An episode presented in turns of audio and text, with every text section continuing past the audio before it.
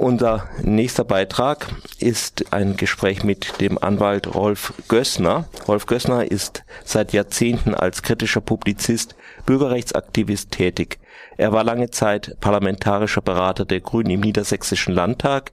Er ist Mitherausgeber des Grundrechte-Reports der und Vizepräsident der Internationalen Liga für Menschenrechte, jemand, der den Sicherheitsdiensten Politik und Justiz auf die Finger schaut. Das ist keineswegs strafbar, aber für manche unangenehm oder gar verdächtig. Und prompt wurde Rolf Gößner 38 Jahre lang vom Verfassungsschutz überwacht.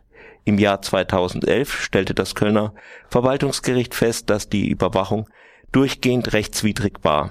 Dieses Urteil, das Rolf Gößner in vollem Umfang Recht gab, wurde aber nie rechtskräftig, denn die Staatsseite ging in Berufung. Die Berufung wurde nun nach viereinhalb Jahren angenommen womit selbst wenn Gößner am Ende erneut gewinnt, die Rechtskraft jedenfalls weiter aus, hinausgeschoben wird. Guten Morgen, Herr Gößner. Ja, guten Morgen. Um was geht es Ihnen im Kern in dem, diesem Verfahren und warum hat es mit der Entscheidung über die Berufung so lange gedauert?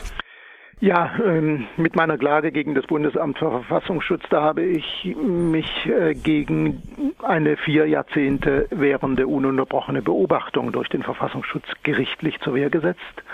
Es ging in dem Verfahren um die Feststellung der Rechtswidrigkeit der Überwachung und um Einsicht in meine Verfassungsschutzakte. Und in erster Instanz, Sie haben es erwähnt, ist diese rekordverdächtige Überwachung von Anfang an für grundrechtswidrig erklärt worden und nun hat die Bundesregierung in Vertretung dann durch das Bundesamt für Verfassungsschutz die Beruf, die Zulassung der Berufung beantragt und das Oberverwaltungsgericht Nordrhein-Westfalen, das ja jetzt äh, darüber zu entscheiden hatte, hat viereinhalb Jahre, ja länger eigentlich noch gebraucht, um diese Entscheidung zu fällen, nämlich die Berufung zuzulassen und zwar wegen tatsächlicher und rechtlicher Schwierigkeiten der Rechtssache.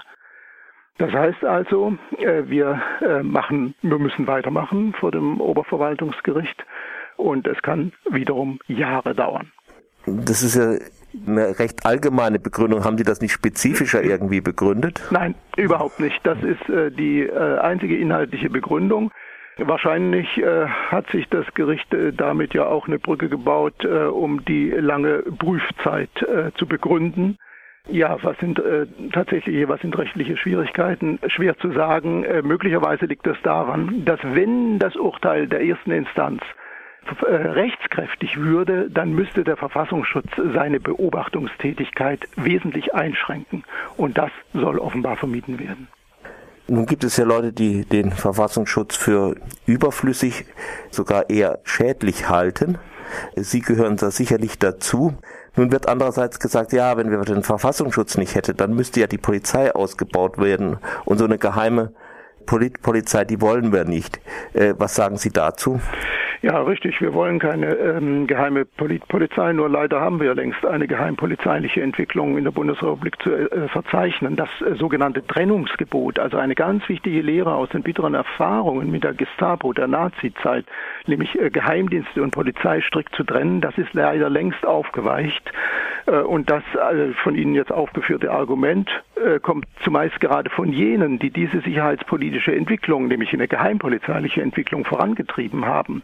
Aber meines Erachtens muss durch die Auflösung des Verfassungsschutzes als Inlandsgeheimdienst die Polizei nicht mehr Aufgaben erhalten, äh, denn diese Vorfeldschnüffelei des Verfassungsschutzes ist prinzipiell entbehrlich und ersatzlos zu streichen. Warum? Weil Geheimdienste sind Fremdkörper in der Demokratie, weil sie demokratischen Prinzipien der Transparenz nämlich und der Kontrollierbarkeit äh, widersprechen und damit selbst demokratiewidrig sind.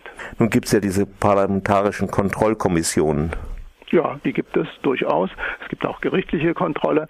Aber das Geheimhaltungssystem des Verfassungsschutzes, ähm, etwa zum Schutz seiner V-Leute, äh, umschlingt zwangsläufig auch die Kontrollinstanzen Justiz und Parlamente, die ihn ja kontrollieren sollen und meist daran scheitern. Das hat, hat sich ja gezeigt bei NSU, bei NSE-Aufarbeitung. Äh, die reguläre parlamentarische Kontrolle erfolgt ja ihrerseits im Geheimen ist also wenig demokratisch. Und Gerichtsprozesse, die mutieren praktisch zu Geheimverfahren, zu sogenannten In-Kamera-Verfahren. in denen Akten manipuliert und Zeugen gesperrt werden. All das widerspricht rechtsstaatlichen Grundsätzen.